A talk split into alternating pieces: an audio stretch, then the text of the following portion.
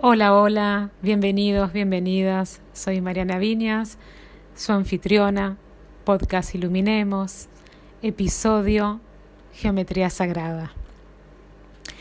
Les recomiendo, antes de continuar escuchando lo que va a ser este episodio, que tengan a mano las siguientes imágenes para que cuando escuchen las explicaciones que les doy puedan tener una comprensión más completa y el ver físicamente con nuestros ojos físicos de aquello que yo voy a estarles relatando les va a ayudar a anclar más profundamente.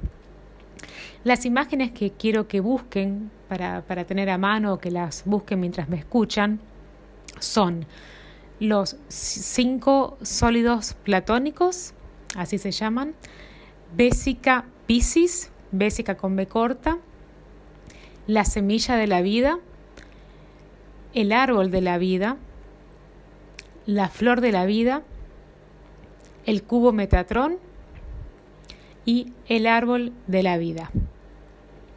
Bueno, vamos a empezar. Al igual que otras enseñanzas, la geometría sagrada se mantuvo oculta, destinado solamente a grupos selectos durante mucho, mucho tiempo. Eso estaba eh, circunscripto, por ejemplo, a iniciados en sociedades secretas, pero ya hace un tiempo considerable, afortunadamente, surge a la luz como consecuencia de la evolución de la conciencia de los seres humanos. La geometría sagrada es el patrón que es utilizado para la génesis de todas las formas del universo que conforman nuestra realidad. Es una, vamos a poner la palabra disciplina matemática dedicada a interpretar la simbología oculta tras las diversas formas presentes en la naturaleza. Es como un lenguaje que constituye la base de la construcción de la vida. Son figuras y formas que crean el tejido mismo de los universos, desde un átomo a una galaxia. Todo sigue un patrón, todo tipo, un arquetipo geométrico.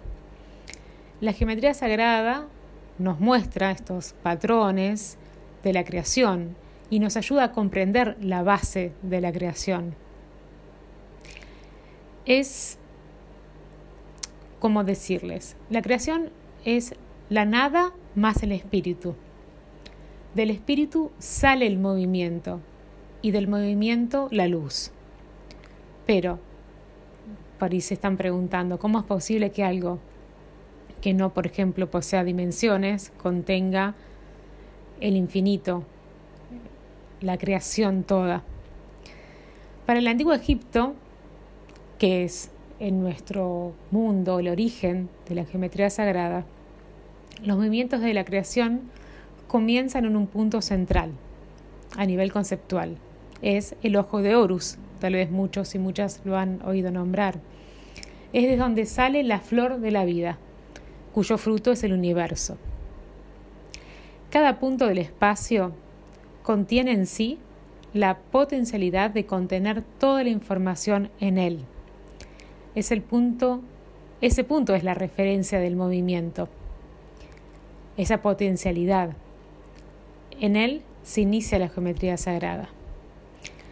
El triángulo equilátero, por ejemplo, es el primer espacio, la forma primaria de todo lo creado. Es la base del tetaedro, que es el primer sólido platónico, platónico, perdón, que está hecho de información y conciencia. Cuando el triángulo equilátero comienza a girar en todas las direcciones, alrededor del punto central, surge el principio, vamos a llamarlo femenino, que es la esfera, que todo lo contiene. La esfera todo lo contiene. Ninguno de sus puntos, si ustedes observan una esfera, es más importante que los otros. Y a todos se llega de igual manera, desde el centro de fuerza y energía que se origina a todos. Por lo tanto, es un espacio sin tensiones, a diferencia si ustedes observan las otras figuras geométricas. Como les decía, La esfera lo contiene todo, todos los volúmenes, las formas planetarias y la vida. Es una expresión de unidad, de totalidad, de integridad. Los átomos, las células, los planetas y seres, todos reproducen esta forma circular de unidad y potencialidad. Entonces, el espíritu, desde este centro, realiza su primer movimiento y se desplaza hasta los límites de la esfera. Cada esfera tiene la misma capacidad para desarrollarse que la primera, y cada esfera contiene el principio masculino y femenino. Por favor, tengamos en cuenta que no lo estamos hablando desde géneros, ¿sí? La recta y la curva contiene los cinco sólidos platónicos, es decir, contiene a la matriz geométrica que formará todo lo que existe. La primera esfera contiene los cinco modelos de los poliedros regulares, los llamados sólidos platónicos. Platón aprendió geometría sagrada de los egipcios. Los sólidos platónicos tienen todos sus lados y ángulos iguales y cada vértice pertenece a la esfera. Si ustedes buscan un gráfico y lo observan van a ver que esto es así. Estos poliedros son la base sobre los cuales está contenido el universo. Vamos a hablar un poquito ahora de lo que es la Bésica Piscis. Espero que tengan alguna imagen mientras sigan escuchando esto. Los egipcios decían que del ojo, formado por la intersección de las dos esferas, que a esto llaman la Bésica Pisces, salían los números, las letras, los siete sonidos fundamentales y toda la sabiduría de la creación. Esta forma oval contiene dos triángulos equiláteros que al ser contenidos por un rectángulo son la base de la proporción áurea, la divina proporción que usaron en todos sus templos los egipcios para relacionar las tres dimensiones entre sí y a estas con la naturaleza. Es de aquí que se derivan todas las relaciones matemáticas fundamentales y los números más importantes como el número pi, el número audio, que es 1.6, la divina proporción, y el número pi, que es la relación entre la longitud de la circunferencia y su diámetro. Luego, contiene el movimiento a lo largo de la esfera y otros movimientos para ir creando nuevas esferas, que al igual que las dos primeras se van entrecruzando, creando nuevos sonidos, nuevos colores, etc., hasta que al llegar a la séptima esfera se completa el primer ciclo y se forma la semilla de la vida. Espero que tengan alguna imagen en este momento, si lo buscan, la semilla de la vida, y pueden hasta ver a veces hay videos en donde matemáticamente van haciendo este giro, como les explico, y con la esfera forman esta figura. Si observamos el momento de la concepción, vamos a ver que empieza con una esfera perfecta que es el óvulo y seguidamente este óvulo se divide en dos y después en cuatro, convirtiéndose en un tetraedro geométrico perfecto. Cuando se divide en ocho, se transforma en las ocho células originales. Es la estrella tetraédrica, es el cubo, estas formas geométricas siguen progresando hasta alcanzar 512 células que luego forman su campo radial, parecido a una manzana o al campo magnético de la Tierra también. Es la forma del toroide. Nuestras ocho células originales son idénticas y permanecen vivas desde el momento en que se generan. Son inmortales en relación a nuestro cuerpo físico. El resto de las células mueren cada 5 o 7 años y son reemplazadas por nuevas, excepto estas 8 células originales. Estas células están en el centro geométrico preciso de cada uno de nuestros cuerpos, ligeramente encima del perineo. Para las mujeres está entre el ano y la vagina y en los hombres entre el ano y el escroto.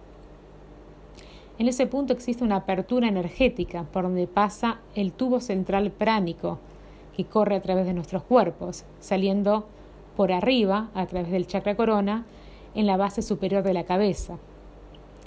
Los bebés, por ejemplo, pulsan por esta parte superior y por la parte inferior con la misma pulsación. El bebé respira de la forma correcta y estos dos flujos se unen.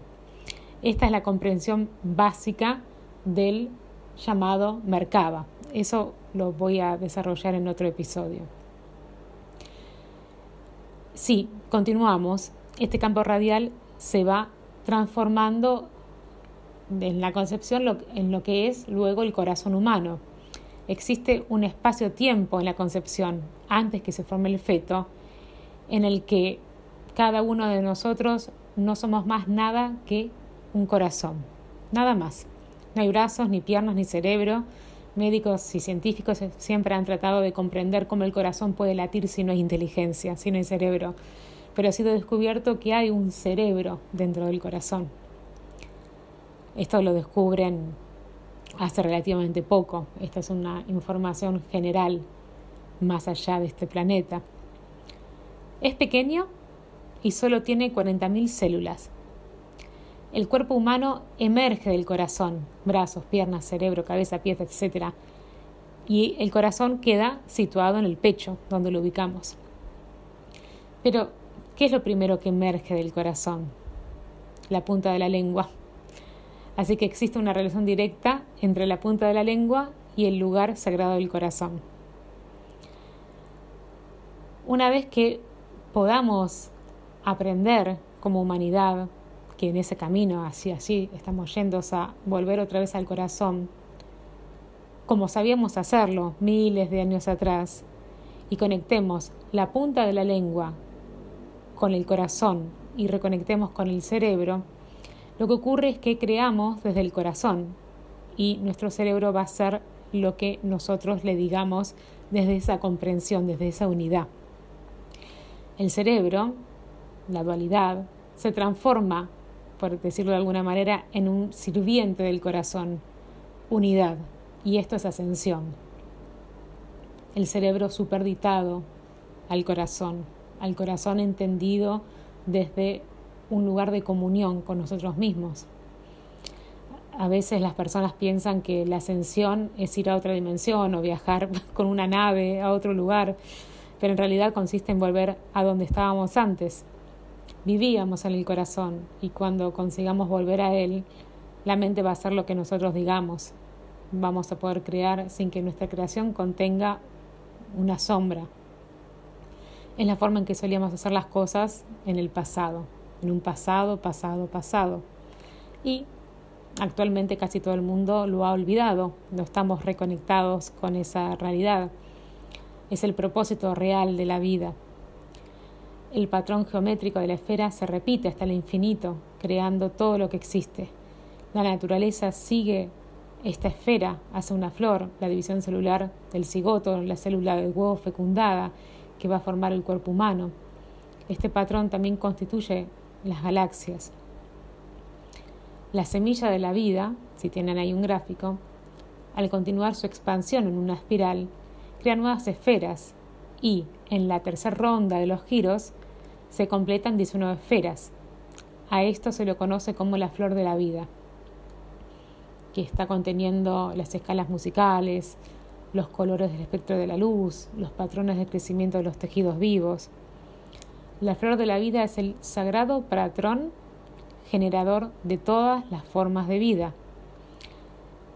Es una figura geométrica, como les decía, compuesta de círculos múltiples, uniformemente espaciados en superposición, que están dispuestos de un modo que forman una flor, con un patrón de simetría multiplicada por 6, como un hexágono. En el centro, o mejor dicho, el centro de cada círculo está la circunferencia con seis círculos circundantes del mismo diámetro. Ayúdense viéndolo con los ojos físicos. Es, por ejemplo, el templo de Osiris en Ábidos, en Egipto, que contiene el ejemplo más antiguo hasta la fecha, ¿sí? registrada, de la flor de la vida. Está, esto lo pueden encontrar también en internet, está tallada en granito y podría representar el ojo de Ra, o sea, el sol, un símbolo de la autoridad del faraón. No es un dibujo, es un grabado está sobre una piedra dura mediante algo parecido a un láser, que nosotros, como les decía, conocemos desde hace pocos años.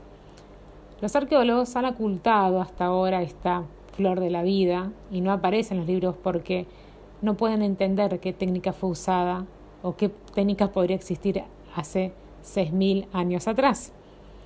Se han, ido encontrando más este, de estos tallados en países como México, la India, Israel, Japón, Libia, Sumeria, Turquía.